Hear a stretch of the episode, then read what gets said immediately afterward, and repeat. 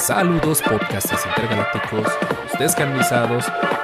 Tercera semana consecutiva. Los descanonizados. descanonizado Solo Cron singular. hecho podcast por- traído porque desde una galaxia tan lejana. You are part of the Rebel Alliance and a traitor. Yo no cambio a Noticias, análisis, opiniones y peleas entre fans. Acompáñanos a desafiar el canon galáctico durante una Pues hora. estoy de manteles largos este. este- Estuvo bien raro cómo contacté al buen Marco porque le avisé desde quién sabe cuándo y después, como un mes. y después lo gosteaba porque Jorge, saludos a Jorge, abría los mensajes de Instagram y me avisaba.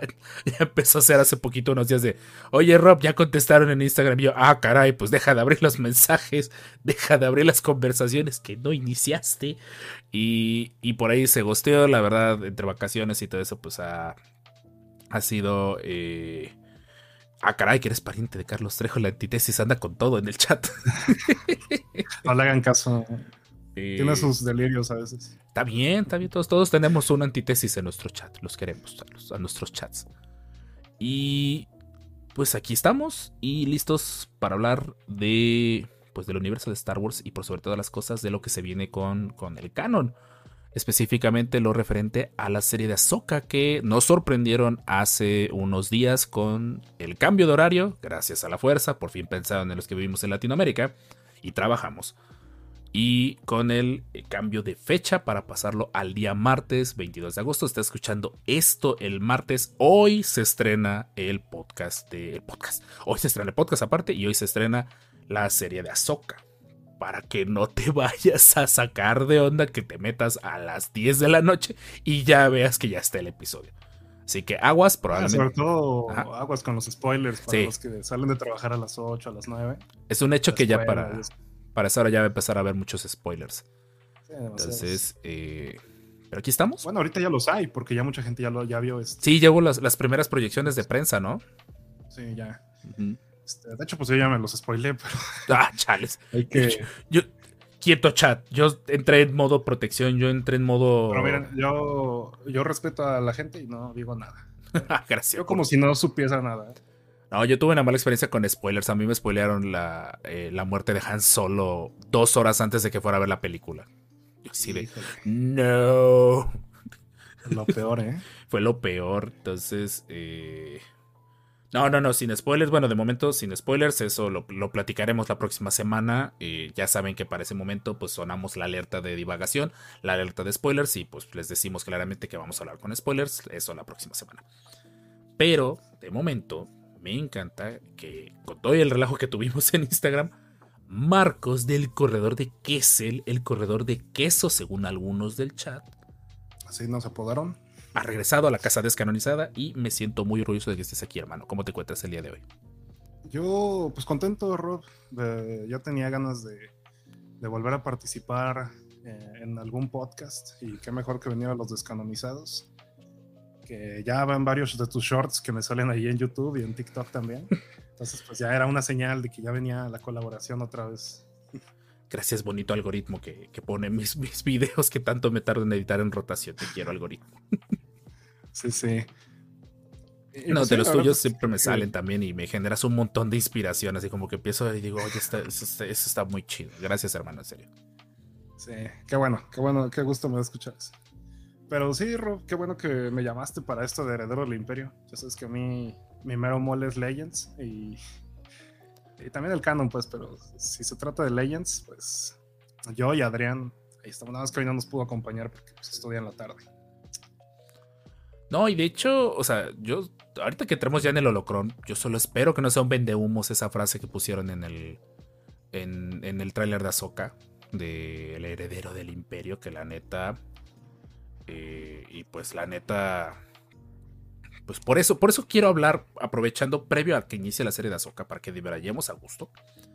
Pero antes de arrancar con el tema, obviamente vamos a arrancar con su gustada sección, El Foso del Sarlacc que ya arreglar, arreglar el sonido, ya no tengo que hacer yo el sonido del Sarlacc como hice las últimas cinco semanas. Entonces, eh, ya no hay efectos prácticos. ya, ya no, ya, ya no tengo que hacer "Eh", para que se acuerden de que inicia el foso del Sarlacc. Y cuéntanos, Marcos, ¿qué consumiste de Star Wars esta semana? Esta o en semanas anteriores. Así tu caso. En tu caso, sí. Pues ah, acabé de leer la New Jedi Order. ya finalmente. Eh, pues me tomé un descanso de unos días y ahorita ya estoy leyendo la trilogía de El Nido Oscuro. Estás aquí. Ya para darle paso a lo que sigue de, esta sección de las novelas de Legends. Eh, y pues nada más, realmente de canon, pues como no hay mucho contenido que haya salido, eh, pues me estoy esperando a que salga lo nuevo de la Alta República para, para meterme en noviembre de lleno. ¿Estás muy involucrado en, Alta República en este momento o apenas lo estás retomando? He ido al día, he ido al día con Alta República. Entonces tú eres del clan de, de el Arco Kyber, de Tecawaffles, de Michi de Lotal, que, que, ustedes son los guerreros de la Alta República. Sí, yo, siempre estoy ahí defendiendo la Alta República, cada que se puede. ¿Sí te ha gustado? ¿Cómo va de momento la Alta República? De hecho, es lo va muy bien y considero que es lo, lo mejor que tiene para ofrecer el canon hoy en día. Es una historia muy original, eh, me gusta bastante, es arriesgada, está fresca. Voy, a hablar más de eso adelante, ya relacionándolo con el tema de Ahsoka y esto de adaptar Heredero del Imperio. Creo que la Alta República hace muy bien lo de traernos algo nuevo y original. Por eso me gusta tanto. Si ahorita pudieras darle como algún consejo al que tiene la duda de, alta, de la Alta República, porque ya hicimos un episodio con el Michi de Lotal y con eh, no, con el Michi y con el Arco Kyber. Y por ahí salió un extraño comentario que nos mencionaban de que a lo mejor, pues ya en este momento, como está la fase 2, tirándola a la fase 3, que hasta donde yo me quedé que iban ahí, o fase 3 creo que ya, ya totalmente arrancada, no es que si no ya es muy agresivo querer entrar al universo de la Alta República. ¿Tú lo consideras así? Mm, pues es que sí, sí va a sonar mucho porque pues ya son muchas novelas, ya son muchos cómics, pero no te tienes que leer todo. Yo soy de la idea que con que te leas las novelas adultas eh, obtienes lo, lo, más importante de la experiencia. Entonces yo lo que le recomiendo a la gente y que siempre le recomiendo a todos los que quieren iniciarse a leer lo que sea de Star Wars es pues, que lo hagan, que se avienten. Literalmente no hay mejor forma. Eh, agarren el libro, léanlo y ya van a ver si les gusta o no. Esa es la, única forma de hacerlo. Y si no, pues ahí están los videos del buen George que ah, sí, cierto. está full con la Alta República. Y es muy buen contenido. Sí, yo con él me he puesto medio al día con, con la Alta República. Por ahí, antes de seguir avanzando, me paso dando un momento para eh, saludar a todo el chat, que luego siento que los ignoro en el podcast, pero pues el podcast va con una línea y luego no los puedo como que estar metiendo tan a colación todo, todo, todo el tiempo. Pero paso saludando a Gise, que se anda peleando con el Datapad. Eh, y compartiendo, la, eh, compartiendo el Twitter del corredor de es la neta. Muchas gracias, Antitesis, que por lo que veo es de, tu chat y aquí se la está pasando muy divertido. Gracias por, por ver nuestros, nuestros shorts también. Yo soy Alex, ¿qué onda, Master? Bienvenido. Angélica Mozo, que pasa saludando y quejándose de que alguien le spoileó toda la Alta República. Mr. Tiny, que la neta, muchas gracias. ¿Para cuándo un Warhammer 40k contra Star Wars? Necesito un experto de Warhammer. Angélica. Necesito un Warhammer, yo nunca me he animado a meterme. Esa, esa, saga a mí me da miedo. Esas sagas son de las que le tienes que tener respeto. Yo siempre lo digo. No sé, no me llama tanto la atención, ¿sabes? Aunque sí, no sé, no sé qué, tiene tanto el fandom de Warhammer de ir a comentar cosas de Warhammer en videos de Star Wars. Siempre, siempre, te van a decir. Siempre llegan. Sí. Y, a mí me ha pasado que sin querer encontrar imágenes bien chidas de, Warhammer combinado con Star Wars. Y luego, luego traigo una marea de gente de Warhammer. Ah, perro, pusiste eh, tal Space Marine o algo por decir yo. Ah, solo puse la imagen porque se veía bien chida, no necesariamente porque sea muy fan de Warhammer. Yo, yo, en algún punto pues también creo que llegué a usar una que otra imagen, igual sin saber, porque la verdad es que tienen artes muy buenos de, pues de batallas y así. Y hay que decirlo, la verdad cuando hablamos de Star Wars, sobre todo el universo expandido, pues no hay imágenes, no hay artes. Entonces pues yo... O los que están, están como que de dudosa calidad también, están medio raritos. Y pues sí, sí llegó uno que otro comentario que decía este, otro canal que usa arte de Warhammer, que, que pone imágenes de Warhammer y no habla de, de Warhammer. ¿Qué tiene, no? Denos chance, ¿no? O sea, como que. Así como. Pues yo ni sabía, ¿sabes? O sea, no, te digo, no estoy nada metido en eso. Por ahí también a Dark Cannibal, que pasa también saludando. Y al buen Daniel, eh, que nos pregunta con lo de Key de Outlaws. Ya nada más que Ubisoft me dé más información, ya veremos compartiré todo lo que puedan, siempre y cuando esté dentro del contrato de confidencialidad que me hicieron firmar. Entonces, eh, está muy bueno eso de que te, dieron la, Una licencia anticipada, ¿no? Pues de, mo- es- de momento es partner, o sea, me mostraron información antes de que saliera al público y tuve una presentación privada de la cual no puedo hablar. Pero tranquilos, no, no fue un gran boom, o sea, lo que les puedo decir es que la información que vimos este, es- está bien, de momento no hay más información. Y pues de- en su buen momento Ubisoft manda las campañas de, de drops y todo eso, principalmente en Twitch. Y ya cuando en su momento haya algo de Star Wars, tengan por seguro que cuando se quite el embargo voy a soltar la información, pero rápido. Pero no han dado fecha de salida, ¿verdad? No, sigue, la dejaron bien abierta, la dejaron en 2024, si tenemos suerte. Supongo que va a ser a finales. ¿Quién sabe? Pues es que ahorita podrían de la nada decir que a finales y al rato decir, eh, no, en enero diviértanse con, con Outlaws. No sé, o sea, los de las, los videojuegos manejan sus fechas muy raros. Sí, está muy extraño. Bueno, hay tiempo todavía. Y pues nada más de eso. Pues qué chido, Master, la verdad. Yo siempre voy viendo tu contenido y se los recomiendo muchísimo, la verdad. Eh, aparte que pues, pues, narra muy bonito. Siempre que digo, mi voz suena bien fea y la de Marco suena bien chida, como narra todo lo de leyendas. Y, Ah. y ha sacado algunos datos que hasta yo he dicho, oye, ni memes, ni yo mismo me sabía esa. Qué chido dato me acabo de, de encontrar en el corredor de Kessel, tanto en TikTok como en Shorts de YouTube, que ahorita está muy de moda. Cáganle. Y pues bueno, de mi parte estoy editando en tiempo real un muy breve resumen de la historia de Ahsoka. Pasé de 20 minutos de video, o sea, de 20 minutos con bloopers y con errores a 10 minutos y esos últimos 10 minutos los logré comprimir en 6 minutos. O sea, logré comprimir más de 11 temporadas de Ahsoka en general. Sí, se me van a pasar muchos datos, sí, pero esto es como, como me dijo Marcos ahorita antes de empezar a grabar. Ahsoka for Dummies. Literalmente esto es como de, ¿en serio no tuviste, no quisiste aprovechar todo este tiempo para ponerte al día con Ahsoka? Va, no hay problema, ten la historia. Y todo esto, si tengo muy buena suerte, estará saliendo hoy en la noche y también YouTube antes de que, de que salga la, eh, la serie. Por ahí Wolfie también La lanzó serie. una pregunta que dice, les dejo una pregunta que les parece mejor, ¿qué va a llegar a ser Mandalor en leyendas? ¿O que Bo-Katan en el canon actual quien, sea quien lidere a los Mandalorianos? Boba, pero nada más porque no me gustó que le quitaran el protagonismo a Dean. Ok, sí. Pero pues también Dean le quitó protagonismo a Boba. O sea, como que era, fue karma es- eh, de- escrito, karma de series, en pocas palabras. Una cosa muy rara ahí, pero bueno, el tema no es Mandalorian 3. Sí, no, me- todavía vamos, después hablaremos eso. Si en algún momento regresa de Mandalorian, porque con eso de que dicen los malas lenguas que lo quieren mandar al cine, Película, que no sé qué. entonces pues, Está muy raro. Pues la neta, sí, qui- quién sabe cómo te vaya. De ahí, eh, los en vivos de los descansados se han puesto bien chidos. Seguimos jugando Battlefront, seguimos jugando eh, Republic Commando, que es de mis videojuegos favoritos de leyendas. Y el último viernes se puso bien raro porque fue viernes de complacencias, fue viernes de jugar otros juegos que no fueran de Star Wars. Se puso bien chido, aunque no le entendí nada Subnautica. Lo siento, no entendí. Así de sencillo. Eh, y para ahí, para el buen Daniel, ya me puse al día, ya grabé y ya escribí, grabé el video de el What If del episodio 6, el de Star Wars Infinities, que son unas joyitas de cómics, la verdad me, me encantan cada vez que los vuelvo a leer. Esos, esos videos te van a pegar. Sí, esos, esos fueron mis Pues, videos con los que me recibieron el año, que el, el What If del episodio 4 yo de menso lo dividí en dos partes. Pero porque según dije, no, que TikTok se va a enojar, que porque video de 5 minutos. Y toda la gente me reclamó, me dijo, Nel, hubieras puesto en una sola tirada. Sí, pues esos de. eh, Yo en su momento también, los primeros TikToks que hice fueron justamente de esos Infinities, de los tres, y pues, todavía siguen en los mejor vistos de. del canal. Sí, no, a la gente. la gente está pidiendo mucho de eso. No sé si Disney se está tomando su, su tiempo para.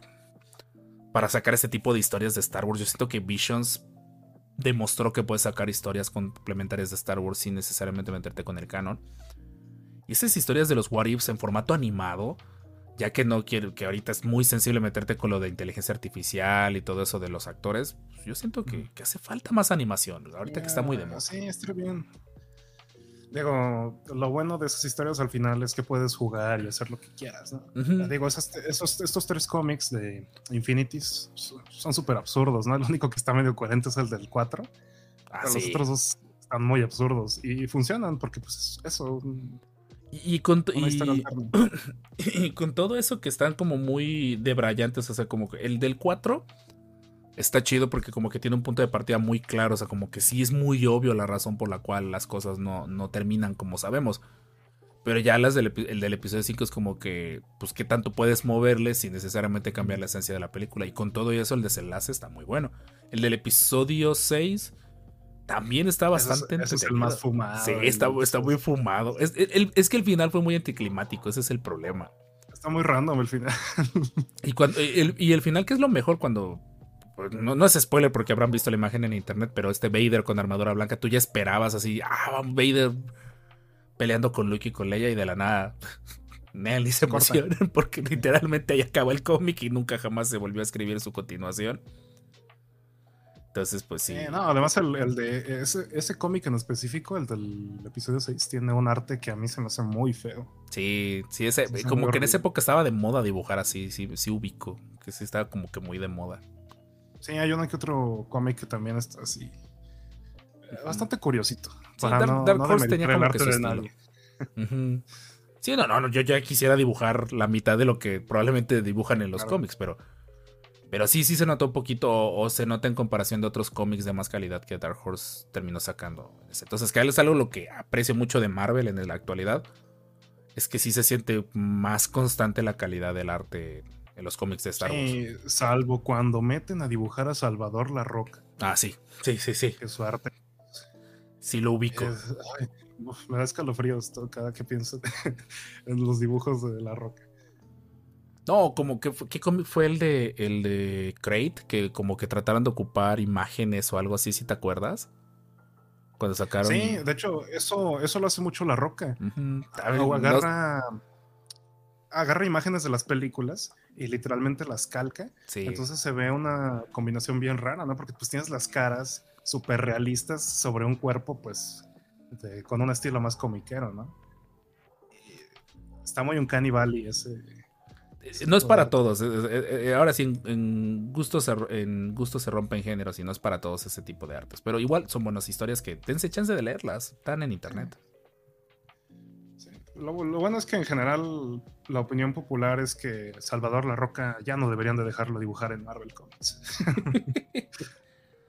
y de todas maneras termina ocurriendo casos como el este Capitán América Pechugón o algo por el estilo. Ah, sí, es, es otro es toda una, una, curiosidad del mundo del, del, arte en los cómics. Uh -huh. Luego, luego estaría bueno, estaría bueno buscar un episodio de, hablando de cómics, hablando de todo eso, porque es un hecho que Star Wars ha mantenido, bueno, no, no decir vigente, pero sí vivo gracias a, a, a, estas historias de los cómics, entre historias de brillantes como Infinities hasta las historias canónicas que maneja Marvel hoy en día.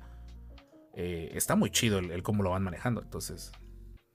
Pero, pero bueno, en general regresando al tema, porque ya, como de costumbre, ya, ya divagamos. Eh, ah, caray, ¿qué onda, JM? Bienvenido, muchas gracias. Hola, eh, JM. Pues sí, la neta, eh, con referente a los videojuegos de Star Wars y los en vivos, gracias en serio a toda la gente que sigue apoyando los en vivos, que me sigue echando porras, que me sigue pidiendo más horas de contenido. Gente, también tengo que trabajar en las mañanas, así que lo siento mucho. Eh, y de ahí en más, pues no gran cosa. Eso sí, me puse a ver estos días mientras preparaba el video de Ahsoka. Estuve viendo uno que otro episodio de Rebels. Estuve. Eh, vi mucho contenido de los creadores de contenido. Vi el vi video que sacó Joshua Revan con referente al resumen de Rebels.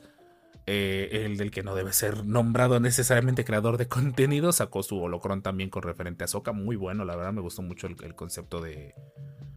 De cómo se llama. De, todo el contexto que le da a, la, a Ahsoka previo a que como tal la conozcamos y también muchos shorts también de eh, Guardia del Templo también y Wolfie correcto también estuve viendo bastante.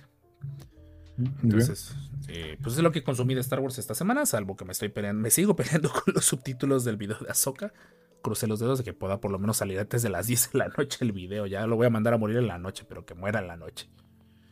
Eh, pues bueno Marcos pues ¿qué dices? vamos a de una vez hablar del tema antes, Adelante. Antes que nada, si nos puedes decir tus redes sociales, a qué hora sales por el pan, todo el tipo de cosas que hacen en el corredor de Kessel para que nos escuchen antes de irnos al holocron de la semana.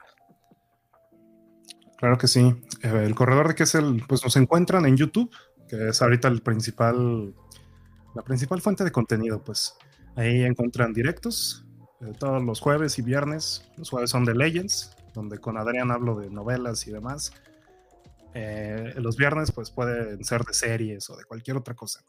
También hay videos largos, a veces cuando me da tiempo de hacerlos, y shorts, que eso sí salen más seguido. Y pues TikTok también, eh, Twitter es un lugar más informal si quieren opiniones, uno que otro chistecillo. Eh, Instagram y Facebook. Por supuesto, Facebook pues es la, la página madre del corredor de Kessel. Entonces, pues ahí en todos lados nos encuentran como el corredor de Kessel. Y pues vayan a seguirnos. Creo que vale la pena. Que al fin, que recuerdo que al, hace poquito tuvieron un, hito, ¿no? Sí, me acuerdo que lo compartieron en Facebook de que habían pasado un número significativo. ¿O fue mi imaginación? Perdóname. Sí, ah, es que alcanzamos los, 10k en YouTube. Ah, qué chido. Pues muchas felicidades, por cierto. Gracias. Entonces, eh, ah, Jorge, Jorge me acaba de mandar mensaje de que ya, de que ya tuvo su, su foso y ah, caray, váyanse dando una idea, los próximos fosos involucran Star Wars, depresión y figuras de acción. Es lo único que voy a decir de lo que serán los futuros fosos de Jorge. Eh, y pues bueno, también de nuestra parte, recuerden, estamos en todas las redes sociales como los descanonizados. Y ojo, estás escuchando esto en martes. Hoy nos vemos por la noche, por ahí de las seis y media de la noche, para ver en vivo y a todo color el doble estreno de Azoka. Que nos pongan el ban en Twitch Total, todavía nos quedan tres. Todavía tenemos tres. Entonces, eh, nos vemos más al ratito en Twitch y va a estar a la par también en TikTok, pero nada más mi cara. Pues, así, ahí sí, TikTok, la neta, sí, no me, no me voy a ver tan descarado. eh, y No Man's Sky está en oferta. Mm, si tan solo tuviera una Switch que pudiera instalarle cualquier juego en el momento que yo quiera. En fin, gente, vámonos antes de que, antes de que Nintendo me termine de esclavizar. Eh, nos, vamos, nos vemos en el holocron de la semana. This is the way. Y que corra cortinilla. Look, sir, droids. How long have you had these? Let me see your identification. El holocron de la semana. En los descanonizados.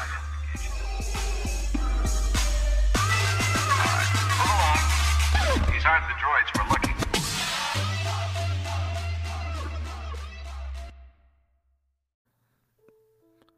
regresando de la cortinilla y de la magia de la edición para los que escuchan el podcast en formato de audio en Spotify y demás plataformas de podcast. Master Marcos, antes de que comencemos con este tema que presiento tiene una fanaticada muy fuerte, ¿cómo te sientes ahorita con respecto a la serie de Ahsoka independientemente que ya te spoileaste algunas cosas? ¿Qué, um, tal anda tu nivel de hype? Bajo, o sea, yo, yo realmente con Ahsoka siempre tuve el hype bajo. Eh, por temas muy particulares que, que ya hemos discutido en Kessel muchas veces. Eh, eh Throne es mi personaje favorito. Eh, Filoni no se lleva muy bien con respetar las historias. Eh, tampoco soy muy fan de Ahsoka. Me gusta mucho el personaje, sin embargo, no he conectado tanto con la adaptación live action. Entonces, pues desde siempre, literalmente desde el anuncio, mi hype por Ahsoka ha estado moderado y ha ido bajando bastante.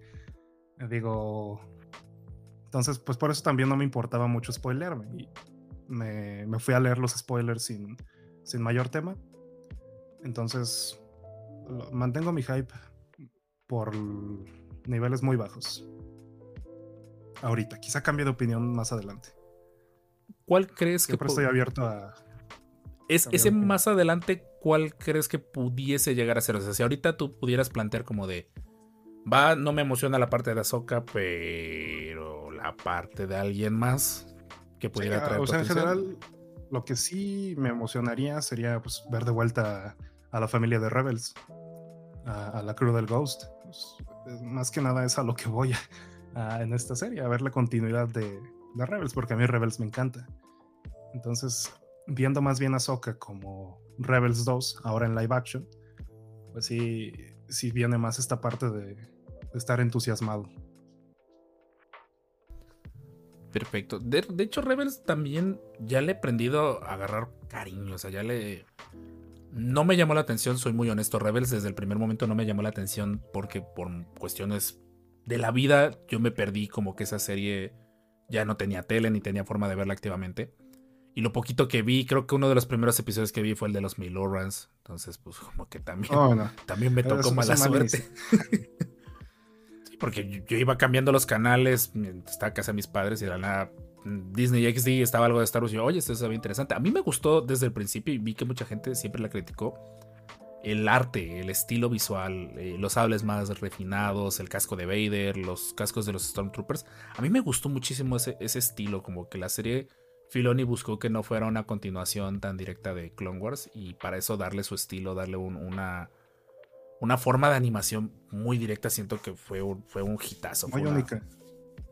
fue una Sí. forma de que la serie brillara. Y las figuras, a pesar de que no eran muy bonitas o no muy articuladas, eh, tenían su estilo. O sea, como que siempre que, que sabes que una serie tiene algo, ves sus figuras y como que tú luego, luego las relacionas. Entonces, nuevamente, si no han visto Rebels, que están esperando, Véanla. Ya se Sí, tomaron pues, mucho Rebels, tiempo. como, como muchas otras cosas en Star Wars, se ha ido ganando el cariño de la gente gradualmente. Y ahorita ya es una serie de culto prácticamente para la- el fandom, es un pilar del canon. Pero sí, cuando salió a nadie le gustaba. A todo el mundo le tiró muchísimo. Porque la primera temporada la verdad es que tampoco está tan buena. Sí, no ayuda la primera Como- temporada. Ya al final se pone buena. Pero pues, está todo ese tema de la resortera láser. Que veníamos del cambio de arte de The Clone Wars, que se ve mucho la diferencia. Eh, y pues obviamente la compra de Disney. Y que se puso de moda ya todo echarle la culpa de todo a Disney. Y sigue todavía Aunque- ese relajo. Sí, sigue, por supuesto que sigue. Pero bueno, en ese tiempo, 2014, todavía estaba la expectativa porque se venía The Force Awakens. Yo, en lo personal, no me vi Rebels completo de seguido Hasta que estuvo todo en Netflix. Ah, sí, yo también ahí fue donde me. Por partes en Disney XD, pero así completa bien hasta que la pusieron en Netflix. Sí, no, eh, de hecho, sí, esa también me pasó a mí. No fue de hecho hasta que mi esposa, bueno, mi novia y después que se convirtió en mi esposa, me empezó a preguntar, como que empezó a buscar contenidos, pues de una u otra manera. Dije, pues le traté de mostrar las películas, no funcionó, se quedó dormida en el episodio 4, que es mi película favorita, tristemente. Pero las series sí me funcionaron con ella, Clone Wars y todo eso eh, le llamó mucho la atención. De hecho, inclusive en su buen momento, cuando supe que era la indicada, fue cuando ella me dijo, oye, y si nos disfrazamos de cosas de Star Wars, dije, ok, esta es la indicada. Y ella inclusive pues mandamos a pedirle un, un traje de, perdón por la moto que está pasando en este momento. Y esto es un fraccionamiento que hace una moto sonando en este preciso instante. En fin. Eh, se mandó a hacer, por ahí anda de fondo, eh, un casco de, de Bocatán. Sí, es una armadura de Bocatán. Yo bien encantado tener a Bocatán. Nada más que yo me veía raro disfrazado de Obi-Wan. Como que tratamos de... Como, como que el Obi-Wan se vio muy, muy gandalla con la hermana de, de, de Satín. pero, pero sí, es interesante. Y Rebels también la empecé a ver. La tuve que ver, de hecho, con VPN, me acuerdo. Porque pues en, en. Latinoamérica no llegaba. O sea, estaba Clone Wars y estaba Rebels. Entonces yo aprovechando que estaba viendo Clone Wars de nuevo, pues empecé a ver Rebels. Y sí, la primera temporada es un salto de fe, le tienes que tener fe, tienes que aguantar totalmente y, la serie desde ese momento no te suelta. Y Sí, depende mucho de cómo conectes, ¿no? También he visto opiniones de gente que conecta muy rápido con, con alguno de los personajes o con la dinámica de familia, porque esa es una de las cosas más interesantes que tiene Rebels, que es la dinámica que tiene la, el crew del Ghost, que conectó muy rápido con eso en los primeros capítulos y, y no soltó la serie. Y tengo, conozco otras personas que sí, sí les fue una tortura ver hasta que sale Ahsoka, que es cuando dijeron, ah, ok, ya me quedo. Sí, no, de hecho, totalmente. Eh, pero ya, ya nos desviamos como que para Rebels, de, de hecho, de, de tocar el punto de Rebels, pues lo más importante es lo que terminó pasando y que de hecho alzó muchas muchas cejas en su buen momento. Sí recuerdo haberme metido en algunos foros, principalmente Facebook. Pues fue el regreso de Tron. Eh, yo crecí, yo, yo soy chico sé. de los noventas, yo que soy del 92, saquen, saquen sus conclusiones, saquen la matemática de cuántos años tengo. Eh, y en su buen momento no tuve acceso a las novelas del universo expandido. No llegaban aquí a México. Tenías que conseguirlas por formas poco naturales o que si tenías algún conocido que ven- venía de Estados Unidos, traía las novelas, pero eran en inglés. Y, y recuerdo que mucho a Tron yo lo conocí gracias, y no sé, los que estén escuchando, si jugaron un juego de Wizards of the Coast, los mismos que hacen Dungeons and Dragons, pero de miniaturas de Star Wars. Que literalmente se llamaban miniaturas, Star Wars Miniatures. Y recuerdo que en su buen momento comprando una de esas cajas porque salían al azar todas las figuritas, me salió Tron. Y cuando empecé a leer a Tron era resistente a los poderes de la fuerza, atacaba, daba órdenes. Yo dije, ¿quién es este compadre? Y un señor loco de, de americano que llegaba a la tienda donde nosotros jugábamos me ofreció un montón de figuras para podérselo llevar. Ya después me enteré que el personaje estaba un poquito roto en el juego y por algo lo quería. Entonces, eh, al final se lo terminé cambiando porque no entendía y no conocía el personaje porque no conectaba con él. Ya después empecé a investigar del personaje. Y cuando me vengo enterando que en Rebels lo recanonizaron, pues yo dije, mm. oye, ok, esto, esto pinta bien. O sea, si le seguimos tirando arena a Disney, pues de una u otra manera, y a la fecha ha seguido el proceso de recanonización del universo expandido. Solo que de una forma más organizada para, para mi gusto. Pues sí, eh, fue, rompió el internet en su momento. Ah, hay muchas reacciones en YouTube, ¿no? De, de, cómo, cómo se movió la... Sobre todo en esa celebration donde salió el tráiler. Sí, me acuerdo que la temporada 3. Eh, lo reventó. Y, pues, es que Thrawn es un personaje clásico, es, es casi, no, no, no, es casi, es igual de importante que personajes clásicos de la trilogía original, Luke, Han, Vader, el mismo emperador, inclusive. Hay gente que lo pone hasta por encima del emperador. ese nivel de importancia como personaje, Thrawn está ahí. Porque, bueno, ya, ya entrando al tema de heredero del imperio. Eh, exactamente. Él, viene a revivir eh, esta, esta, estas ganas de, que se, de que siga consumiendo Star Wars en los 90. Heredero del Imperio fue el inicio formal del universo expandido. Ya había historias antes, pero a Heredero del Imperio se le aplaude tanto traer una historia que se sentía como las películas, como la trilogía original, con el cast de la trilogía original, una continuación bien hecha, un villano interesante. Y todo eso, pues fue lo que hizo que se convirtiera en un clásico instantáneo y reviviera eh, las ganas de seguir consumiendo Star Wars hasta la salida de las precuelas yo voy a ser bien honesto, nunca he tenido, o más bien nunca he medido, eh, no soy también un ávido lector, honestamente. Sigo a la fecha, no salgo del, epílogo, del epílogo de, de, este, de la primera novela de, de la Alta República. Mm. Eh, ¿Cuál fue tu experiencia leyendo o, interactuando con, con, Heredero del Imperio? Yo personalmente lo más que he leído fue el cómic, el de El Último Comando, que, está muy bueno el dibujo, no tanto, pero está muy buena la historia. La disfruté bastante. Pues el tema con Throne, yo Throne lo conocí porque me, me contaron de él en la secundaria.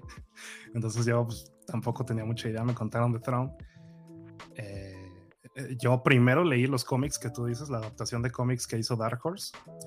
Eh, los compré porque los trajo Panini. Entonces me leí la trilogía así. Dije, ok, está padre. Ya después conseguí la trilogía de las novelas. Eh, los cómics, la verdad es que si no te lees las novelas y solo te lees los cómics, tienes una muy buena adaptación. ¿eh? No, no hace tanta falta que te leas las novelas. Yo le digo mucha gente que le tira mucha arena a los cómics, pero yo supongo que deben ser los que leyeron las novelas primero y pues obviamente se entiende que en un cómic pues no vas a meter las sí, no 200, 250 páginas que dura la novela. Sí, no, eh, pues bueno, las novelas evidentemente sí son otro tema diferente. Eh, entendí por qué son un clásico esa trilogía. Eh, eso sí, yo soy de los que piensan que Heredero del Imperio está muy sobrevalorada, porque lo está incluso en su misma trilogía no me parece que sea el mejor libro de los tres. El mejor libro es The Last Command. El último, irónicamente. sí. Pero, pero, o sea, ojo, que no, no entiendan que digo que está sobrevalorada porque sea mala o así, ¿no? Sino porque parece que es la única novela que conoce la gente. Y esa es la única que es como que su máximo estándar. Y ya cuando empiezas a leer un poquito más de, no solo del universo expandido, también del canon, pues te das cuenta que Heredero del Imperio realmente no es la gran cosa. Ojo, la importancia de heredero del imperio no recae en eso, recae en lo que hizo como, como producto, ya lo dije, revivir Star Wars, crear un montón de personajes relevantes eh, y hacer historia prácticamente. Eso es lo que hace heredero del imperio la novela tan importante que es. Porque te digo, como historia es buena, pero no creo que merezca ser tan endiosada como mucha gente lo hace. De hecho, concuerdo contigo en su, en su buena época. Yo terminé leyendo Heredero del Imperio, más bien la de, de Last Command, último, la última instrucción, el último comando. Porque me preguntaron en un TikTok hace tres años, oye, existieron clones sensibles a la fuerza y ya sabes, terminas buscando en Wikipedia y todo eso. Y que me encuentro con lo de Heredero del Imperio. Yo más o menos sabía que en Heredero del Imperio salía Tron, ese tipo de cosas. Me pongo a leer Last Command porque dije, no me voy a leer tres novelas solo para responder, sí, existen clones sensibles a la fuerza. Y me vengo topando con, con esta historia bastante fascinante con respecto a, a, este clon de un Jedi que se le bota la canica y todo eso. Que clona a Luke. Y tenemos a Luke con W. Con W. Y... Porque en, esos años era para dis dis distinguir a un clon del original, le agregabas una letra más. Y la, y la, del, la de Timothy Zahn, la carta que hace Timothy Zahn en no sé qué revista donde hace a Luke, o sea, hace el clon del clon y le agrega otra U más de historia real, búsquelo en la Wikipedia si no me creen si existió esa cosa. Pero fue un chiste, creo que fue más de, de April's Fool lo que terminó sacando esa carta. Pero sí, le puso tres U's como para más diversión. Y, me quedé picado leyendo la historia. O sea, ya, yo nada más quería buscar como que el cuadro donde se viera que me confirmaban que, que, existía un clon, específicamente el de Luke. Y cuando me empiezo a leer la historia, digo, oye, esto está muy interesante. Esto se siente muy conti. No sé si existe esta palabra, muy continuativo, muy continuador de la trilogía original. O sea, se sentía más engranado de lo que en ese momento en mi punto de comparación pues era el episodio era pues era las secuelas era episodio 7, 8 y 9 sí justamente eso fue parte del éxito de, de, esta trilogía que se sentía como una continuación y es oficialmente la continuación de, del episodio 6 ahí lo dice en la novela atrás la continuación autorizada por George Lucas. Para los que todavía andan diciendo que en su momento no eran canon ya eso ha sido bastante discutido y refutado. El universo expandido sí era canon. Sí a Ay, cierto nivel, pero sí lo era. Más cuando pagaban sus regalías. claro, o sea, eso era oficial y a George Lucas le caía dinero de a montones y por eso él aprobaba que todo fuera oficial. Aunque no le gustara, porque sí no le gustaban algunas cosas. De Marajade, saludos a Marajade, por cierto. A Jade no le gustaba.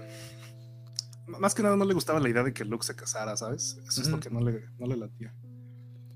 Pero puede ser ahora sí, de una u otra manera también, ¿quién diría? Lucas sería el pionero de, de generar este tipo como de no es cringe sería cuál sería la palabra cuál sería el slang como de odio público que termina contagiándose con los demás y como que todos se suben al tren de ah Lucas odia a Marajade entonces yo también tengo que odiar a Marajade no sé ah sí. Lucas ah, a veces hasta, hasta se lo hasta se inventan cosas no que, que Lucas ni siquiera dijo o pensaba o, o dijese textualmente es muy raro el tema con, con, porque lo, los haters del universo expandido usualmente son los que nunca se han leído el universo expandido. De hecho. Curiosamente, ¿no? O sea, curiosa o irónicamente, más bien. Sí, irónicamente. eh, y ahorita que, que, o sea, ¿por qué estamos hablando de todo esto? Es porque si todavía no ven la serie de Ahsoka o a lo mejor están un poquito más alejados, el simple hecho de que Tron exista dentro de la continuidad de Star Wars ha hecho que una parte muy significativa pidan que se canonice lo que es Heredero del Imperio. Porque hasta lo que hemos visto, salvo algún choque que pudiese llegar a tener con Aftermath, principalmente que son las novelas continuación, pues creo que mejor estructuradas, por así decirlo. Heredero del Imperio queda muy bien y de hecho Filoni muy claramente ha lanzado por allá su tirada. O sea, ha lanzado muchas. No, di directamente lo afirma. En, su, en, el tráiler directamente Soka dice Heredero del Imperio de una forma absolutamente cringe, a mi parecer, y forzada, pero pues, ahí lo dice. ¿Tú crees que sea es, es esa parte en el tráiler? Porque ya nos ha pasado que Disney saca cosas en el tráiler y al final no llegan al producto, al producto final. Saludos a Marvel. ¿Tú crees que, que serio sea eso o solo fue un tipo de fanservice? No, yo creo que sí es una declaración de intenciones de Filoni. De hacer su versión rara de Heredero del Imperio. siento que por ahí va el camino, ¿sabes? Todo, todo pinta para eso. ¿Y a ti te gustaría que Heredero del Imperio entrara a la No. continuidad? Ah, caray, ok, ¿Sabes ok, qué? ok. Dime, a ver, no, cuenta, no tiene cuenta. cabida. No tiene cabida. O sea, a mí me encanta Legends y todo. Pero. No, no cabe. No, no, no entra. O sea, le quitarías un montón de cosas elementales a la historia. Eh, le quitarías. Destruirías lo que se ha construido de Throne ya en el canon. Porque el personaje de Throne en Heredero del Imperio y el personaje de Throne del canon son dos caras de la misma moneda, si quieres, pero son muy diferentes. Y no, no, no lo veo pasando. De entrada, porque ya la trilogía de secuelas condicionó a las historias que van a ir antes de esta, ¿no? Y Heredero del Imperio y la trilogía de Throne en general se basa mucho, pues es la guerra de, de la Nueva República contra Throne. Eso, pues no tiene mucho sentido. Tendría que ser un gran evento, ¿no? Como para que después no se mencione nada. Y te digo, realmente mi mayor problema está en esa parte, Throne. ¿Qué quiere hacer Filoni con Throne? ¿Lo quiere volver otra vez un villano como lo fue en los 90? ¿Quiere arruinar eh, las, las décadas que ha tenido de evolución el personaje? Como Timothy Zahn lo ha ido moviendo de ser un villano pues bastante malvado y imperial a convertirlo más bien en, en un héroe incomprendido. Ni siquiera un antihéroe, un héroe incomprendido, diría yo. Sería un antagonista, ¿no? O sea, Eh. como que Tron ha tomado ese rol. Sí, es que sabes que te digo, es, es la evolución que ha tenido Throne. Throne lo concibe evidentemente Sam como el villano, el gran villano de su trilogía. Eh, pero a lo largo de los años, él fue desarrollándolo y, y no, le, no pudo tener la oportunidad de hacer lo que verdaderamente quería hacer con Throne hasta recientemente, que lo reintegraron al canon. Y en sus seis novelas que él ya escribió, eh, desarrolla Thrawn desde su juventud hasta que desaparece en, la final temporada de Rebels. Y finalmente, yo creo que Sam ya, después de tantos años teniendo ahí las ideas flotando de Thrawn, de los Chis, la ascendencia, las agarró y las aterrizó, hizo lo que quiso y convirtió a Thrawn en un personaje bien interesante, bien complejo. Y no creo que sea la mejor idea que Filoni por querer hacer un heredero del imperio, pues nos lo reduzca a el imperial muy malvado que va a cometer cosas malas para restablecer el imperio. Porque pues eso, ese ya no es Thrawn de... Thrawn ni siquiera cree en el imperio en, en el canon. O sea, Thrawn está en el imperio por mera conveniencia. Ni siquiera es... Es un, es un personaje bien distinto al de heredero del imperio de los 90. Entonces, por eso, en mi punto de vista, no encaja. ¿Podría hacerlo funcionar? Sí. Pero yo dudo mucho que Filoni se haya sentado con Sam ahí y le haya dicho, a ver, ¿qué entiendes tú? ¿Qué, qué, cómo ves lo que hice con Tron? Asísteme, ayúdame a moverle. Eso no va a pasar. Y tú y yo lo sabemos. Entonces, Bueno, no debería. Yo- bueno, no debe haber. No, de hecho, hace poquito, justo iba a decir eso. eh, Guardia del Templo, este, este chico español, subió un video como tirando rant acerca de. Pues de que por qué Tron no es como viene en las novelas. O sea, Tron de Rebels no, no viene en las novelas. Y, y yo dije rápidamente: Pues es que. No creo que Disney ni siquiera le haya preguntado a San o lo haya tomado en cuenta de aguas, vamos a recanonizar a Tron. O sea, ellos como que regresa y ya sobre la marcha le dijeron, ¿te interesa o necesitamos unas novelas para darle contexto a este personaje que sabemos pues va a ser pues, va a ser un 20 franquicias para todos los fans que venían su de momento- del Imperio. en su momento cuando se hizo el name drop en, la, en Mandalorian 2, Ujú. eh, en el capítulo de Ahsoka justamente, sí salió pues que Sam, pues no sabía, no tenía idea de que, de que había planes para volver a usar a Thrawn. Y fíjate que cuando tenemos este debate de que Thrawn de las novelas y que la visión de Sam, la visión de Filoni, siempre sale el argumento co- contrario, ¿no? De, bueno, si Thrawn es un personaje de Lucasfilm, Filoni tiene todo el derecho de moverlo como quiera, ¿no? Y sí, es cierto, ¿no? Es un personaje de Lucasfilm. Pero Ahsoka también. Kanan también. Y así como Filoni tiene derecho de, de moverlos porque los creó, los autores del cómic de Kanan, de las Padawan, A.K. Johnston con la novela de Ahsoka, tenían derecho de hacer las novelas que las historias que quisieran de. Tenían derecho de réplica. Claro.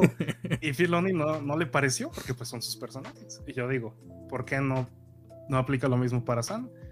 Que incluso tiene más trayectoria que Filoni con Star Wars, que es un autor clásico que revivió a Star Wars en los 90, que creó a Tron, que creó Cursant, que es un, es un tipo súper importante para la mitología de Star Wars. Tiene línea directa con Lucas, hasta donde yo, tengo entendido. Por ahí vi una, una, entrevista que le hizo este de Star Wars Explained, donde él dice que regañó a Lucas por haber eh, puesto a la Legión 501 en la época de Clone Wars, de que le dijo, oye, ¿cómo se te ocurre hacer esto? Pues porque ahora no tiene sentido que la Legión de Vader sea la Legión 501, pues porque estos compadres pelearon con él, que para los que no sepan, la, Legión 501 en el canon actual ha desaparecido. Y no lo dijo cualquiera, el que lo establece es este San. San es el que manda a explicar de que la Legión 501 fue desaparecida y se convirtió en la primera legión. Digo, no se, rompió, no se, rompió, la cabeza con el nombre.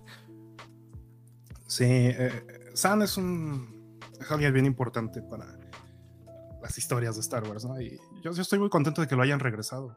Pues te digo, le dieron la oportunidad de ya aterrizar todas las ideas que tenía desde 2006, por aquellos años, y ya finalmente establecerlas en sus novelas. Y pues yo siempre he tenido esa parte de que siento que Filoni es muy...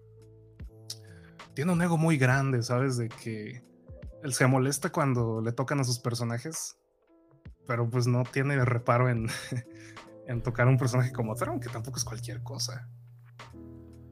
Sí, si tuvo, o sea, mis respetos para haber agarrado un personaje, porque fácilmente pudo haber inventado a otro, pero decidió agarrar a Tron. Para bien o para mal, de una u otra manera lo regresa al canon. Lo regresa. Y, pero imagínate qué tanto tiene, qué tanto control todavía no tenía en ese momento en Lucasfilm. Que al final los que tomaron las decisiones de darle el control narrativo de, de, de Tron fue Lucasfilm, probablemente por ahí está Caitlin Kennedy de una u otra manera, alguna de sus divisiones, en Nel, si alguien va a terminar de hablar de Tron, tiene que ser Timothy, tiene que ser San. No, no cualquiera puede hablar de este personaje. Fíjate, volviendo al tema de, ¿De sí habría forma de. No, o sea, de que yo sí aceptaría este cambio de Tron, de que de repente volviese a ser un villano, eh, como lo era en los 90 si después San se escribe algo para justificarlo, ¿sabes? Es lo único que se me ocurre, una salvada que se me ocurre, digo. Una, un, one shot o algo así, una novelita como corta, tal vez, como narrando. Porque ahorita también está muy interrogante y yo tengo mis teorías con respecto de dónde está ocurriendo la serie de Ahsoka, porque está raro, o ahorita que estaba grabando el video, no, no sé, y tú dime, si se ha explicado por qué Sabine se queda en lo tal. O sea, para mí no tiene sentido. Si se supone que, no, se fue a, las regiones desconocidas, ¿para qué te quedas a esperarlo? ¿O qué? Hay, hay cosas muy raras también, pues eso de que de repente ya Sabine se hizo aprendiz de Soca. ¿Eso de dónde salió? Pues. Sí, no, no. que igual, si lo logran aterrizar bien, sería como más salvada que necesariamente como una bendición, por así decirlo. Pero, pero al, punto al que voy es eso, o sea, con, Timothy San, al final, y concuerdo totalmente contigo, o sea, sí hay un cambio, o sea, Tron, tal vez tengamos muy romantizado al Tron de, de, heredero del imperio, porque este Tron, con todo y que no me he involucrado mucho en, leer por completo las novelas, es un Tron, siento que más humano, es un Tron... Mucho más humano que no nada más es malo por ser malo, como ocurre en Heredero del Imperio. En Heredero del Imperio, Tron le vale, Tron hace este trato con este, con este clon de Jedi. Y, literalmente pareciera que en muchos momentos disfruta hacerle la vida imposible a, los héroes de, la Nueva República. Eh, te digo, Tron en los 90 fue conocido como un personaje malo, es un villano, es un villano maquiavélico. Y luego pues se justifica esta parte de que Tron es así porque él, su mayor interés es defender la galaxia, mantener el imperio unificado porque vienen los Bong. Ok, Ujú. va, en el canon no existe tal amenaza, no hay algo de ese nivel. Que los Grisk, no, los Grisk no tienen nada que ver con los Bong. Si quieren, vayan a ver los jueves de Legends, ahí hablamos de porque es una comparación un poco tonta. Pero sí, te digo, Es lo más cercano existe- para fines prácticos. pues si quieres, sí, un poco sí, Y hasta pero eso. No, no es una comparación muy justa. Y igual, o sea, Thrawn es, tiene una personalidad más malvada en, eh, en las historias de Legends. Y en el canon, pues, hay una frase que me gusta mucho en, la- en la en las novelas de la sentencia, donde él se niega a permitir que un pueblo de 200 personas se suiciden porque perdieron su planeta y todo, ¿no? Y él está dispuesto a llegar a las últimas consecuencias para ayudarlos, porque no le parece justo que se desperdicien 200 vidas así nada más porque sí.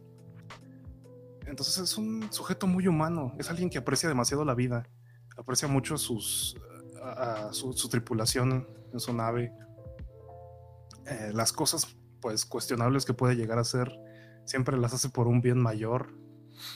Eh, y no sé, yo siento que esa parte la hace- que lo hace tan interesante.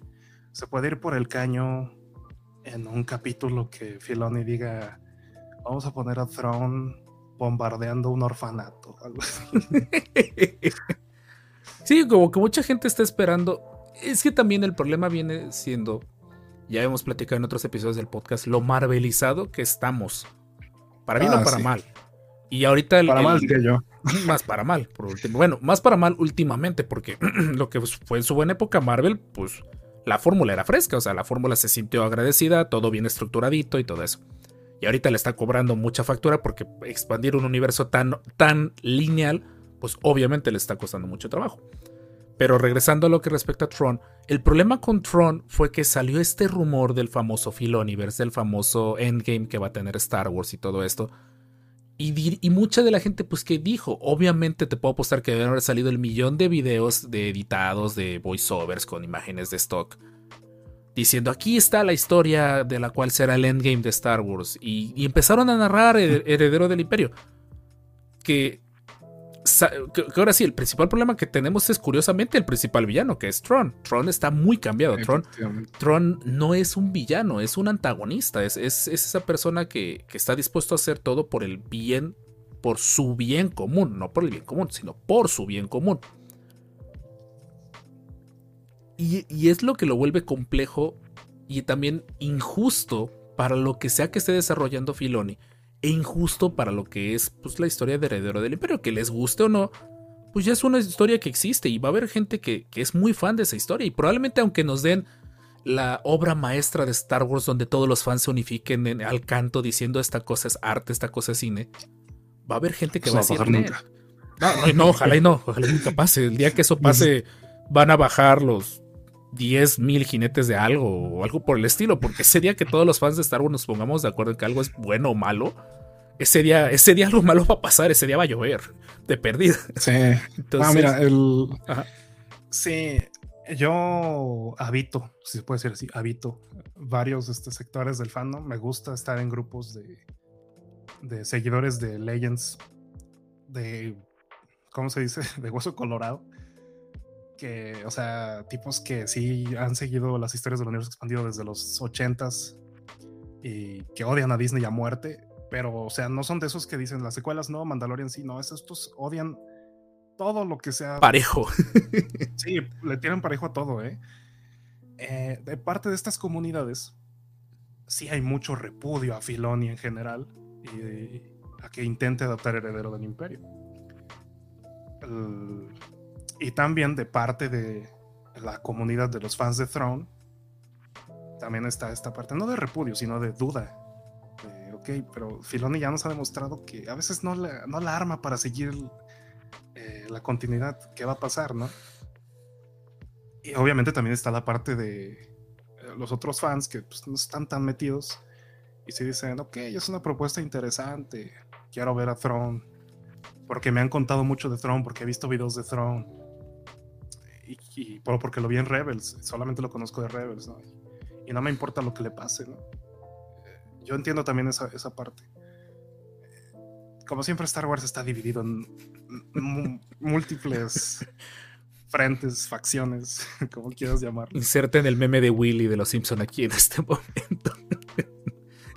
Sí. No, el, el otro día vi un tweet de eh, una persona que decía que si pensaban que ahora con la salida de la nueva película de Zack Snyder, que según es muy parecida a Star Wars, que si los fans de, de dicho director se iban a venir contra el fandom, ¿no? Y que quién iba a ganar entre fans este, tóxicos. Y yo pensé, bueno, pues ninguno, porque los fans de Star Wars están muy ocupados peleándose entre ellos. No tenemos tiempo para concentrarnos en otra. En otra franquicia. En otra franquicia wannabe de Star Wars. Sí, sí, sí. Por ahí, aprovechando, paso saludando a todos los que han estado comentando en, el chat. Ya saben que el podcast se graba en vivo los días lunes. Por ahí saludo a, Coca, que de Scarny Babies, muchas gracias, que ya va a estar también invitada próximamente en algunos episodios. Jamsip, que ahí tuve Master totalmente de Twitch, bienvenido por ahí a la jauría. Y Pilsney, que andan preguntando que se llegaron muy tarde. Más o menos, pero igual el episodio va a estar aquí listo en YouTube en su momento cuando terminemos y en formato de audio en su servicio favorito. Master Marcos, en ese aspecto tú dices, una adaptación uno a uno es imposible. Los personajes imposible chocan y- entre sí, las historias chocan entre sí. ¿Tú qué adaptarías? O sea, ¿qué tomarías de, de la trilogía de Heredero del Imperio para complementar lo que se supone, entre comillas, gigantes? Sé que los que escuchan no están viendo que estoy haciendo comillas, pero imagínenlo. Eh, ¿Tú qué considerarías que de Heredero del Imperio trilogía pudiese quedar pensando en este famoso evento Filoniverse donde Tron será el villano máximo a vencer? Con- comparándolo contra Heredero del Imperio. Ok, ¿qué tomaría que no? Híjole, es que está muy difícil porque yo no tomaría nada. Pero ¿De mira, partiendo de eso, sí, no, yo haría algo completamente diferente. O sea, sí usaría Throne, pero al final, en mi historia perfecta, en mi mundo ideal, Throne no sería el villano final, sino que se revelaría que Throne solamente está intentando eh, recuperar algo del poder del imperio porque quiere ir a salvar a la ascendencia que está en ruinas siendo consumida por los Grisk y llega a un acuerdo con los héroes de Rebels y con Ahsoka. Van, arman su, su endgame, destruyen a los Grisk y se acaba. Esa es mi historia perfecta. Pero si nos vamos así estrictamente que adoptamos heredero del imperio, pues de entrada no puedes poner a Mara Jade. Porque Bueno, Mara Jade como el interés amoroso de Luke. No, y es que ese es el tema. El Mara Jade no es el interés amoroso de Luke en Heredero del Imperio y en esta trilogía. Esa es una relación que se desarrolla por 10 años en la cronología. Y no se complementa hasta las últimas historias de los 90. Entonces, no, no puedes meter a Mara Jade, no funciona. Dicen que esta Shin Hat iba a ser como una Jade diluida. Y sí, puede que cumpla el rol de la, de la Dark Jedi. Pero otra vez se pierde otra parte importante de Mara Jade, que es que es la mano del emperador. Está cumpliendo el último deseo del emperador. Esa parte, ¿cómo me gustaría verla en- en el canon actual? Que, porque siempre hemos dicho que tenían al Inquisitorum, que literalmente brillan por sus capacidades de. por sus capacidades de hacerse daño ellos solos. Eh, pero el concepto de la mano del emperador, para los que no sepan qué es la mano del emperador, prácticamente era la gestapo del emperador, era la policía privada de Palpatine, que era la que le hacía todos sus trabajos sucios. Eh, como parecido a este escuadrón de comandos que, que- bueno, este escuadrón del ejército de clones que existían, los, los se me fue ahorita el nombre de leyenda, si te acuerdas? Los Unos- Cover Ops. los cover ops, ajá. Los Spec Ops, creo. No, eran Cover Ops. Sí, eran cover ups, tenían armaduras Spawn y ese tipo de cosas, pero la mano del emperador podría decirse que fue la inspiración para, para esos, porque existe desde hace mucho tiempo. Y es muy interesante porque de una u otra manera pudiese servir de inspiración para el Inquisitor, porque busca, tengo entendido, sensibles a la fuerza. Marajade. De hecho, Marajade es también el primer ejemplo de lo que podría ser eh, un, una asesina oscura. Literalmente nunca tuvo entrenamiento como Jedi y de todas maneras le sirve al emperador porque tiene sus Sí, habilidades con la fuerza. Mara Jade fue entrenada desde niña solamente para servir como asesina, ladrona, infiltradora, espía, todas esas cosas. Pero sí, tienes razón, no, hay- no, es- no existe esa parte de manos del emperador en el canon. Y podría, y yo siento que podría caber. Se me, hace- se me haría muy tonto que Palpatine confiara tan ciegamente en la capacidad de Vader y el Inquisitorum para depender totalmente de que ellos hicieran las cosas bien. Sí. Y podría, bueno, Pues no sé. o sea, sí, Pero pues, por lo el lado bueno. sabemos, Shinhati no tiene nada que ver con eso. Bueno, de Y el momento. tema de, de Bailan, pues también, ¿no? O sea, yo desde que lo vi, desde que estaban los rumores de que iba a haber un Jedi Oscuro, dije, esto es un... Es una, es una adaptación bien diluida de Yorus Sebaot, ¿no? Y de nuevo, ¿cómo va a? Yorus Sebaot es un personaje que está ahí para causar caos, es un loco. Está bien raro el personaje. No, tiene sentido el personaje. O sea, dentro de su. ¿Cómo decirlo? No sentidez. Cuando se me ve- hay una palabra que, que expresa eso. Tiene mucho sentido que no tenga sentido. Sí, o sea, es un personaje que está ahí para causar caos. Y su único objetivo, pues, es secuestrar a, Luke, a Leia y posteriormente a sus hijos de Leia. Y ya. Y también Bailan, pues, parece que sí va a ser importante en la búsqueda de Throne y todo eso. Entonces, se, se nota que es una adaptación bien diluida. La otra parte, hay un montón de personajes en Heredero del Imperio que no veo cómo los pueden adaptar. Talon Carde, un contrabandista que es bien importante. Eh, Garb Beliblis, un senador general de la Nueva República también bien importante. Boris Feilia, ¿no? Eh, Entonces, eh, todos estos personajes, quieras o no, sí suman a, a que la historia de la trilogía de Tron clásica sea lo que es. Y Filoni no los va a sustituir con los rebeldes de la Ghost Crew. Eh, una nueva república que está desmilitarizada, por cierto, y que no podemos tener las grandes campañas que se supone que deberían de ocurrir. Y que todo se va a tener que recaer en, de nuevo, el crew del Ghost y Ahsoka, quizá Luke. Eh, ya, eso es lo que vamos a ver. Entonces yo digo, ¿por qué no mejoras si es otra historia diferente? Digo, podías usar a Throne, sí. Pero no había necesidad de ser heredero del imperio. Que bueno, eh, ojo, nuevamente, haciendo suposiciones eh, dentro de lo que cae precavidas, porque, o sea, todo el mundo le explotó la cabeza por una frase que tardas en decirlo menos de un segundo. Heredero del imperio. Todo el mundo dijo, no inventes, están canonizando heredero. Y está así como de, espérense. Yo, yo para este momento considero que sí, es, un- es una intención. Pero, y como siempre en, en lo que existe de la recanonización de Star Wars, el simple hecho que estén mencionando que les interesa recanonizarlo, no significa que va a ser canonizado de la Es que forma ¿sabes que lo el- conoces. El tema, exacto, eso es a lo que iba. Yo no sé qué piensa la gente cuando dice recanonizar historias de Legends. Eso literalmente no puede pasar. Así de que llegan y digan, ok, esta Ay, no, no, no, no. trilogía de, de Throne ya es canon. Ya los libros van a salir sin el label de Legends y, y este, y ya son parte de la continuidad oficial. Eso no va a pasar. Tendrían que pasar un proceso de adaptación. Saludos al hijo de Datomir. Entonces, el hijo de Datomir. Qué El hijo de Datomir es un caso, es un caso muy curioso. Luego habría que hablarlo. Ese estaría bueno, sí. Es que está bien raro el hijo de Datomir porque creo que tengo entendido fue México que puso el relajo.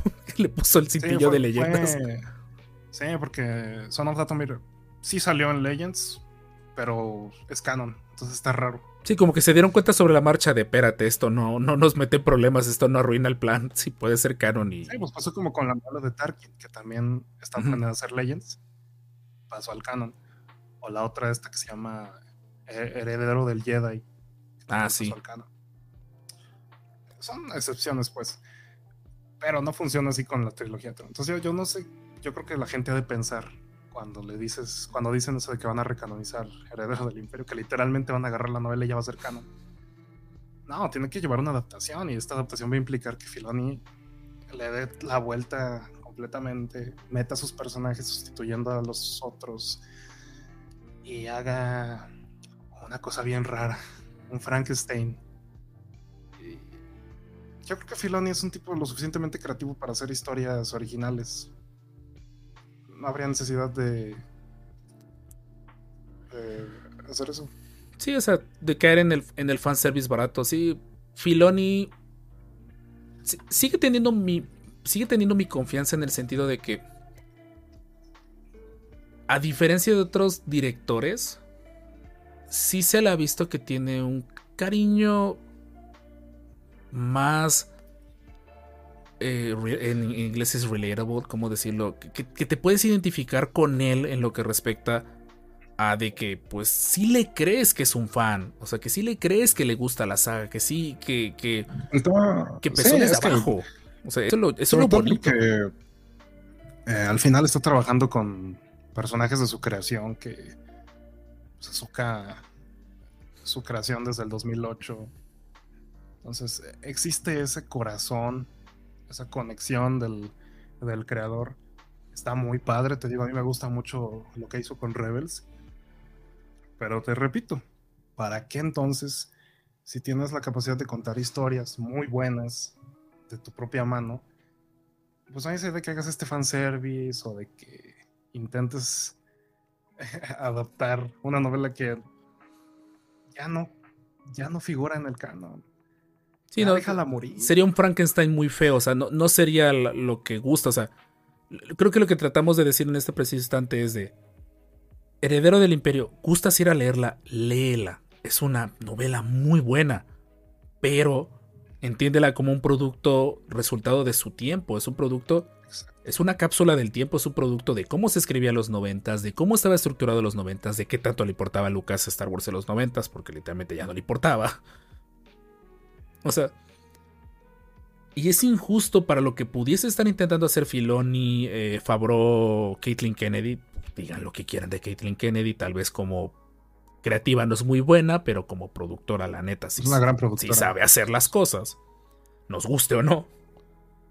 Eh, sería muy injusto ponerles esa, ese peso sobre los hombros de tienen que lograr adaptar Heredero del Imperio, tienen que quedar bien, tienen que, como ahora sí dijo el guardia, el, guardia del templo, de que tiene que quedar un tron bastante creíble, con referencia a lo que sería la serie de Rebels y las novelas de Ascendancy y todo eso. y Siento que es injusto y siento que también es un tipo de hype muy escondido, un, un hype muy difuminado el pasarle esa pedrada a la serie de esto es heredero del imperio y cuidadito y no lo hagas. Por ahí Coca estaba diciendo de que si de por sí el fan de Star Wars vive ilusionado, o sea, el fan de Star Wars es el meme de Dewey de, de no espero nada de ustedes y aún así logran decepcionarme. o sea, el, el- el- el- el universo de Star Wars sigue haciendo eso con nosotros. Y que todavía tú te pongas esas expectativas guajiras de recanonizar, que más que recanonizar es adaptar o parchar o, o chacalear Diluir. o diluir. Te estás tú perdiendo la oportunidad de, de disfrutar estos contenidos como tal, sean buenos o malos, y de apreciar los contenidos previos y de y vivir comparando. Así, así dice un amigo, no me pregunten de dónde salió lo de chacalear, discúlpenme. no digo así, dice. Por favor, díganme de, si alguien está escuchando esto, díganme de qué estado es esa frase chacalear, porque una vez un amigo la dijo y se me quedó grabado. Y concuerdo, la verdad, sí, o sea, hace poquito también volví de nuevo a, a nutrirme con videos de Heredero del Imperio, leí el cómic de nuevo. Es una historia muy interesante, Buena. pero Es una buena continuación. Pero no va a ser, no va a ser lo que vamos a ver ahorita en Ahsoka. Ahsoka es el socket, es el socket que nos está regalando Filoni en la cara. Si es de socket, se quejaron tanto de Ahsoka durante todos estos años y ahora socket, ahora van a tener una serie de ella y continuación de otra serie que también le tiraron mucha arena, que es Rebels. Ah- Ahsoka, por lo que me han dicho, por lo que he leído sin meterme spoilers, tenemos Ahsoka. Eh, Ahsoka es la continuación espiritual de Rebels. Y hágale como quiera. A socket. No, Literalmente. directamente es Rebels 2. Sí. Sí, lo que me han dicho es lo que por ahí, ¿quién fue este de JP, JP Anaudio o algo así, el que hace Star Wars eh, Explain en español? Él fue el que dijo, eh, para los fans de Rebels están, van a estar flipando, porque pues, pues es, es eso. Y Sí, y, volvemos al, al tema de, de, de la originalidad en las historias del canon. A mí me molesta mucho eso cuando. Y Filoni ya lo hizo. ¿Te acuerdas Tales of the Jedi y agarrar el nombre de una serie de cómics Ah, sí. que le gusta tanto a los fans de Legends y convertirla en las aventuras de Ahsoka otra vez? Entonces, este. eh, ahora va a intentar adaptar o va a agarrar el nombre de Heredero del Imperio para hacer lo que quiera.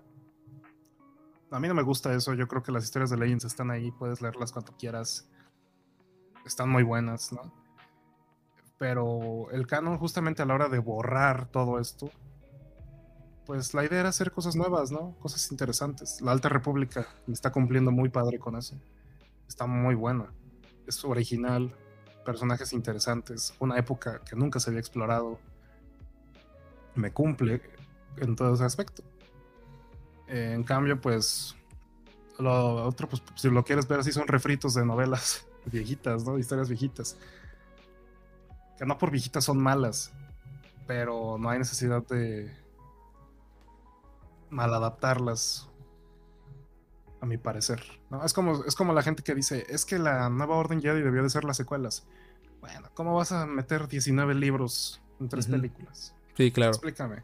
Y luego con un concepto tan extraño como los Yushan Bong. ¿no? No, no se, no se puede. Que que. Eso sería interesante, eso creo que luego podríamos armar otro episodio hablando como de tal vez que pudiese de leyendas caber en el canon. Pero también está muy, sí, sí, a la fecha sigue romantizado Legends y con muy justa razón. Todos crecimos, creo que los que estamos creando contenido en ese momento de Star Wars, fuimos aquellos que crecimos con el universo de leyendas, con el universo donde el concepto de canon no existía. O sea, cada quien se hacía su historia de Star Wars y cada quien contaba su historia de Star Wars. El tema es que yo siento mucho, al menos en la parte del fandom hispano, que no, no le llegaban las historias directamente. No es que haya. Se tiene muy romantizado Legends. Porque lo que conocen de Legends es lo que les contaron, es lo que escucharon. En el Fact File, por ejemplo. Ah, esas cosas, ¿no? Y, yo también pues, pasé por ahí, ¿no? Digo, todos. No es hasta después que yo ya me meto formalmente a decir, bueno, me voy a adentrar a esto, lo voy a conocer bien, por qué lo aman tanto. Que digo, bueno, está muy buena, la, la continuidad de leyes me encanta. Pero hay, hay más, hay más cosas que hacer en el canon. Sí, no, me refería a la parte de romantizarlo de que, pues es la zona segura de muchos fans de Star Wars. Que, que de una u Sí, otra so- manera. sobre todo a los que te comenté hace rato que sí odian a muerte a Disney. Ellos sí no viven más que releyendo las historias y, y ya.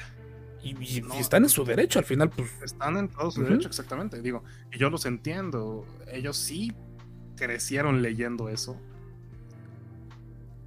Décadas sumergiéndose en esas historias y sí sintieron el golpe de que de repente ya no eran canon y ahora eran Legends. Y pues se niegan a aceptar otra cosa, ¿no? Los entiendo, están todo su derecho, así como los que se niegan también a leer Legends porque dicen que ya no es importante o no les llama la atención, también se vale, ¿no? Al final, yo creo que Star Wars tiene tanto contenido, es un mar de contenido para que cada quien agarre lo que le gusta. Que, que sería un poco insensato discriminar un contenido solo por su. por su origen. O sea, nuevamente, si no fuera por la compra de Disney. Ahorita no estaríamos teniendo estas conversaciones. Probablemente el corredor de Kessel no existiría. Los descanonizados ni de chiste estarían como que en, en la conversación. Pues porque literalmente lo más que tendríamos de Star Wars a lo mejor hubiese sido ver el episodio 2 y 3 en 3D. Porque Ah, Star Wars sería bien muerto, ¿sabes? Clone Wars a lo mejor hubiese tenido su última temporada y probablemente lo hubieran terminado cancelando por lo caro que era producir la serie. Entonces, No, eh, no, no, yo, yo siempre he estado muy convencido de que la compra de Disney fue la mejor que pudo haber pasado. Ya las historias estaban haciendo muy, muy uh, malitas. Las últimas historias, novelas, cómics que salieron ahí del 2012 a 2013, pues en su mayoría son muy malas. sí. y, y ya, ya no había mucho jugo que sacarle, ¿sabes? Entonces, eh, sí, la compra vino a representar un, una bocanada de aire fresco para la saga. A mucha, mucha gente odia las secuelas, no les gustan. A mí, a mí tampoco me encantan, pero no creo que sean lo peor que ha salido de esta saga. Ah, no, no. Ah, no, no. Y No, bu- busquen, si tienen fuera- ganas de buscar cosas en leyendas malitas, van a encontrarlas. O sea, Uy, leyendas está en ese aspecto, la- están puestos en un pedestal por muchos de los fans. Pero muchas de las franquicias con tantos años de existencia, tarde que temprano regresan al reboot. DC Comics es el mejor ejemplo. DC se avienta sus, sus eventos donde resetea la realidad. Pues porque, como tú dices, llega un momento donde las historias, por más que quieras seguir la línea del tiempo, ya se murió medio mundo, ya ocurrió esto, ya si vuelves a hacer esto, simplemente vas a recaer en lo mismo que ya te contaron. Pues mil veces resetea el universo, empieza desde cero y dale estructura. Ahora sí no cometas los errores, que es lo que Star Wars, de una u otra manera, todavía no termina de. de bueno, Star Wars Lucasfilm Disney todavía no termina de entender ciertos detalles de Star Wars, pero al ya final van del día- mejorando. le van agarrando la onda. Y con gente como Filoni, que a lo mejor puede que la soberbia le, a veces le gane bastante. Pero es un hecho de que con tiempo y paciencia se pueden desarrollar personajes, se pueden desarrollar historias. Mira, y es que no, no es enteramente culpa de Filoni. Digo, Al final hay todo un grupo detrás que se llama Lucasfilm Story Group. Ah, sí. Parece que nada más van a la chamba a dormirse. O estar en Rancho Porque, pues, Skywalker todo el día.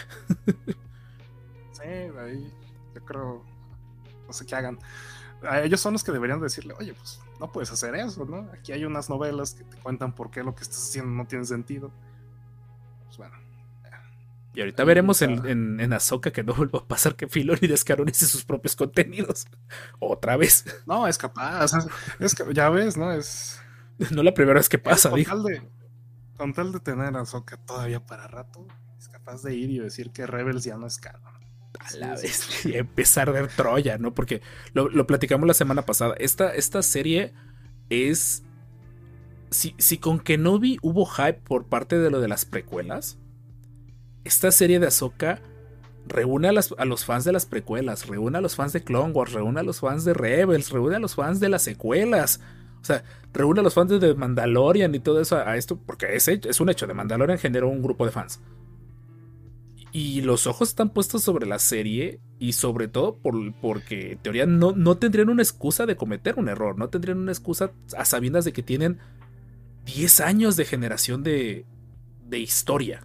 Que sí, sus detallitos por cuestiones. No, y además el el marketing que le está que le estuvieron dando estas últimas semanas fue una bestialidad. Sí, Te Yo- salen anuncios de Azoka en cualquier lado, en la tele, vas en la calle y espectaculares de Azoka. Y di que, y di por la huelga no tuvieron a los actores hablando, pero si no, Exacto. te puedo apostar que, que hubiesen tenido QRs en las sopas en Walmart o algo por el estilo, llevándote a una entrevista con de los Rosario Dawson o algo por el estilo. Eh, y no tiene nada de malo, nuevamente. No, está muy bien, pero digo, al final, pero volvemos a lo mismo, eleva las expectativas de todos estos grupos que ya mencionaste. Y por más que trates de ser lo más neutro posible, más como creadores de contenido, pues tú quieres que la serie pegue, tú quieres que la serie sea esa serie que digas, ah, por fin una serie que, que no haya forma en que todo el mundo en Star Wars se enoje, como de costumbre. es que- eso que dices de los creadores de contenido es muy cierto. Eh, Yo al menos ya no me emociono con algo desde desde The Book of y hasta eso. Desde The Book of Boba Fett ya y ya desde ahí me he empezado a comer spoilers, ¿sabes? O sea, filtración que sale, pues me la leo. Poquito como para irme mentalizando de qué va a ser, qué no va a ser. Porque al final, eh, digo, a- si tú le preguntas a nuestros seguidores, la mayoría te va a decir que nosotros sí nos. Aparte de que damos buen lore, buena información, pues también nos conocemos porque le tiramos bastante a Filoni y lo Ujú. criticamos mucho. Y pues como que ya se volvió una parte de una firma del canal. Sí. Eh, Entonces, Pero, pero está chido, pero está chido al final que haya creadores de contenido pro Filoni, en contra de Filoni, o que les dé igual Filoni. O sea, eso es lo bonito de, de este tipo de comunidades, que te puedas topar diferentes opiniones. Qué aburrido sería que todos pensáramos igual. Entonces, sí, claro. Eh, yo digo, yo personalmente, en, en, los descanonizados, Filoni, pues sí tiene un, un, puesto muy importante porque lo que sabe aquí, de las veces que ha sacado historias, no nos ha dejado tirados. Mandalorian, hasta al menos lo que fue la segunda temporada, pues sí dejó la vara muy alta. Ahorita. Como que el top, ¿no? Sí, sí, no, ahorita ya. Trabajo también, pero creo que fue parejo, ha sido un, un, declive después de lo que fue pandemia, el hecho de que todas las producciones, pues de una u otra manera, aparte que también presiento que con todas las herramientas de inteligencia artificial y ese tipo de cosas, pues también los escritores han tirado la fiaca un poquito, Agustín, estos últimos ah, viene, años. La verdad es que se vienen tiempos un poquito complicados ahí en la, sí. la generación de contenido audiovisual. Yo espero que esto sea un, una oportunidad para que le vuelvan a dar más importancia a los contenidos escritos, el otro día en Twitter puse por ahí uno, un tweet diciendo que, pues desde que el canon se reinició, las novelas en general han demeritado su importancia, ¿no? Se han vuelto historias, pues. Secundarias. Secundarias, muy enfocadas solamente en un personaje, en una aventura chiquita.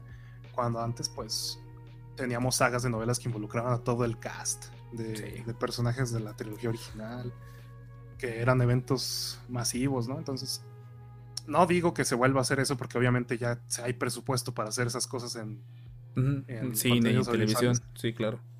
Pero ahorita que va a haber un, una sequía de esos contenidos, no estaría mal que intenten revivir esa parte, ¿no? Una uh -huh. trilogía a lo mejor con Luke, con Leia, o Han, una historia de, de Ben con Leia y Han, ¿no? algo así que o, o, si, o, lo que yo digo al menos, si no se van a ir a estas, no, a estas series super Hollywood top y a lo mejor las novelas no necesariamente generan tanto contenido, que vuelvan a voltear a ver la animación. Yo siento que para mi gusto la animación ah, claro. sigue siendo ese punto intermedio entre se entiende mil veces que la animación en teoría es más barata y más hoy en día con todas las herramientas de tecnología que existen. Y a lo mejor no tengas que hacer un Clone Wars, pero puedas hacer un anime dale a un estudio de, de, anime una historia de este estilo, el entrenamiento de, de, Ben Solo al principio de su vida. Y la gente lo va a volver a ver. Dales eh, que te gusta una aventura de Han Solo, un, un, tipo manga de Han Solo. Y, y, va a haber gente que lo va a buscar. Es que, ¿sabes qué? Lucasfilm parece que le tiene todavía miedo a aventarse full animación. Cosa rara, uh -huh. porque pues todos esos contenidos más exitosos son de Clone Wars y Rebels. Y Clone Wars de Tartakovsky, ya ni. La Ajá. Ajá, Clone Wars de Tartakovsky también es un clásico. Entonces, no sé por qué sigue existiendo esta aversión a meterse de lleno a hacer algo, a hacerle tanta promoción. Ciertamente no vende igual, eso sí es cierto. Uh -huh.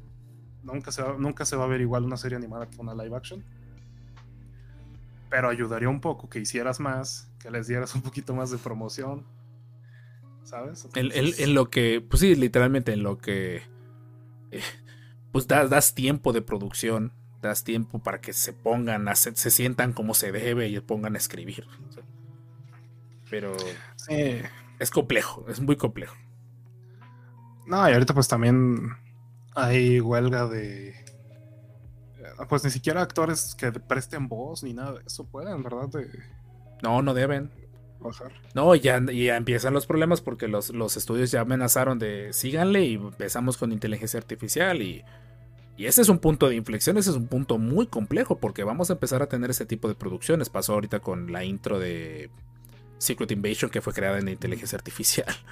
Entonces dices, muy criticado, sí. Espérate, pues dices, sí, la serie no fue buena, pero ahí está Disney como que de aguas. Sí, los, los humanos son necesarios, pero no son imprescindibles hoy en día. Ah, fíjate que yo sí estoy muy en contra de usar al The Full, uh -huh. a las IAs para crear historias para todo esto. Digo, no se diga de darles armas y esas cosas, no, eso sí. No, no, no. Es impensable, ¿no? Por favor. Pero de entrada, lo que es este.